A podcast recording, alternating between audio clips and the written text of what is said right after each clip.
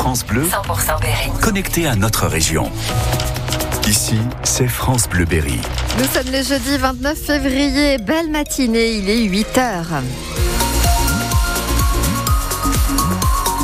Les infos Émile Ferry. À la météo, c'est plutôt gris. Oui, gris effectivement, avec quelques pluies. Attention au vent ce soir. Les températures douces, 2 à 9 degrés ce matin et jusqu'à 13 cet après-midi. Trois mois d'enquête et une plainte classée sans suite. Dans cette affaire qui a fait grand bruit dans l'Indre, le maire de Villedieu-sur-Indre, Xavier Elbaz, accusé de harcèlement sexuel par un ancien employé municipal. Il n'y a pas assez d'éléments pour caractériser l'infraction. C'est ce qu'annonce le parquet de Châteauroux. Manon Klein, une plainte classée sans suite, cela veut dire qu'il n'y aura pas de poursuite pénale. La procureure de la République précise que l'enquête n'a pas mis en évidence l'existence de comportements à connotation sexuelle qui auraient pu porter atteinte à la dignité du plaignant. Ce sont précisément les mots employés pour justifier du classement sans suite de cette plainte rendue publique par le journal La Nouvelle République et confirmée ensuite par le parquet. Plainte déposée en octobre dernier par un ancien agent de la mairie de Villedieu-sur-Indre âgé de 19 ans. Ce dernier avait transmis des copies de messages téléphoniques et l'enregistrement d'une conversation pour appuyer ses accusations. Nous n'avons jamais pu les consulter, mais le parquet estime de toute évidence que ça ne permet pas de constituer un harcèlement sexuel. Le maire de Villedieu-sur-Indre, Xavier Elbaz, réagit après le classement sans suite. J'ai vécu près de trois mois d'enfer, de cauchemar, dit-il.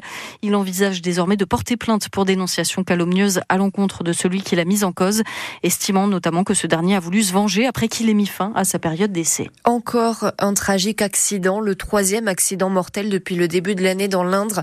Un conducteur de 74 ans est mort hier à Vatan dans la violence du choc de sa voiture sans permis contre un poteau. Il a succombé à ses blessures malgré les tentatives de réanimation des secours. À lui tout seul, il a dérobé près de 600 mètres de câbles de cuivre à la SNCF et tout ça en plusieurs fois dans le même secteur à Déol près de Châteauroux. Finalement démasqué par les caméras de surveillance, un jeune de 23 ans vient d'être condamné par le tribunal parce que les réparations et les retards engendrés sur les trains ont coûté très cher à la SNCF. Il va devoir faire 120 heures de travail d'intérêt général. Quatre ans après l'attentat sur le marché de Noël de Strasbourg, le procès démarre aujourd'hui. Quatre hommes jugés pour leur implication, accusés d'avoir fourni des armes aux terroristes qui a été tué.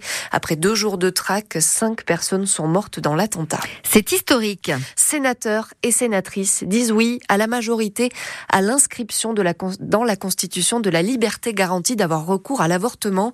Les parlementaires berrichonne, Nadine Bellureau, Frédéric Gerbeau et Marie-Pierre Richer ont voté pour. Rémi Pointreau, élu dans le Cher, lui s'est abstenu. Explosion de joie et applaudissements hier soir dans l'hémicycle au moment de l'annonce.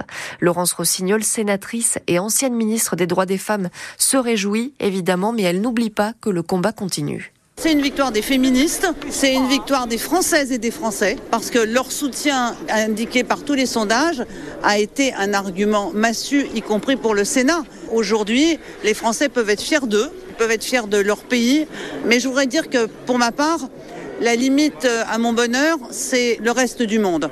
Toutes les 9 minutes, une femme meurt d'un avortement clandestin sur la planète. Et je voudrais leur dire que cette euh, inscription de l'IVG dans la Constitution en France, cette première, c'est d'abord pour elle et que notre combat maintenant, c'est pour l'accès à l'IVG partout, pour toutes. On mènera le combat avec elle, pour elle, mais on sera plus forte pour le mener. Ce vote-là, c'est un vote pour toutes les femmes du monde. Pour entériner cette décision, tous les parlementaires français sont convoqués lundi en congrès à Versailles. Déterminés à sauver leur usine, les salariés d'Imperial Wheels manifestent cet après-midi à 16h à l'appel de la CGT. Ils vont débrayer et se rassembler devant les grilles de la préfecture de Châteauroux. C'est là que doit avoir lieu une réunion autour du préfet sur l'avenir de l'entreprise, fabricant français de jantes en aluminium, placé en redressement judiciaire depuis la semaine dernière. C'est la quatrième fois en dix ans. 8h04 sur France Bleu Berry, la promesse d'une réponse dans les 24 heures. Pour éviter les situations de crise chez les agriculteurs de l'Indre, la préfecture met en place un numéro vert et en cas de difficulté financière, les agriculteurs peuvent appeler et tomber directement sur un agent qui les orientera ensuite rapidement vers le bon interlocuteur. C'est une solution concrète pour répondre à des difficultés concrètes. Le préfet Thibault Langsade donne un exemple. Vous êtes éleveuse de chèvres et vous n'arrivez plus à faire face à vos échéances. Et donc vous avez un gros problème de trésorerie. Et donc vous vous dites, oulala, qu'est-ce qui va se passer? À partir de ce moment-là, vous appelez ce numéro vert. Vous allez tomber sur les services de l'État qui, en toute confidentialité, vont essayer de qualifier vos difficultés et qui, dans un délai assez court, on va dire 48 heures, peuvent réunir à vos côtés en sous-préfecture votre banquier, la MSA, euh, un organisme de contrôle, et de regarder avec vous, avec tous les dispositifs d'avance remboursable, de prêt à taux zéro, euh, des différents mécanismes que l'État a mis en place, notamment sur le remboursement GNR, de regarder comment on peut essayer de traiter, de contourner la difficulté. Ce numéro vert, vous pouvez le noter si vous êtes agriculteur, si vous êtes concerné. C'est le 02 54 53 26 37. Elles portent malheureusement plutôt mal leur nom. Les maladies rares sont bien plus fréquentes qu'on ne le croit. C'est aujourd'hui la journée internationale de sensibilisation sur le sujet. 3 millions de personnes sont concernées en France, c'est-à-dire une personne sur 20. Des travaux bientôt lancés pour rénover, aménager l'intérieur du château de Châtillon-sur-Indre. La municipalité organise une réunion publique ce soir pour informer les habitants et les acteurs économiques concernés. C'est à 18h à la Microfolie. Il y aura notamment le bureau d'études mandaté par la ville pour ce grand projet mené en parallèle du chantier de restauration de la façade ouest du bâtiment qui lui devrait se terminer à la fin de l'année. Du sport, le Bourges Basket salue la carrière d'une immense championne. Une ex-tango qui jouait à Tarbes ces derniers mois, Isabelle Yacoubou tire sa révérence. Elle est blessée depuis janvier et elle annonce sa retraite sportive. On retiendra son énergie sur le parquet, ses 147 sélections en équipe de France et puis surtout sa bonne humeur légendaire qui a fait le bonheur des supporters du Prado de Bourges pendant plusieurs années. Le titre leur passe sous le nez. Les footballeuses de l'équipe de France battues hier en finale de la Ligue des Nations.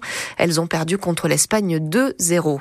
C'est le petit poussé des quarts de finale de la Coupe de France de foot. Le Puy-en-Velay, club de quatrième division, va tenter de rejoindre le dernier carré de la compétition. Pour il faudra battre ce soir une équipe de Ligue 1, le Stade Rennais. Et hier soir, Valenciennes a sorti Rouen. Et puis ce soir, à la télé, on va pouvoir découvrir le parcours d'une Indrienne conductrice de camion à Châteauroux. Clotilde, elle a 25 ans.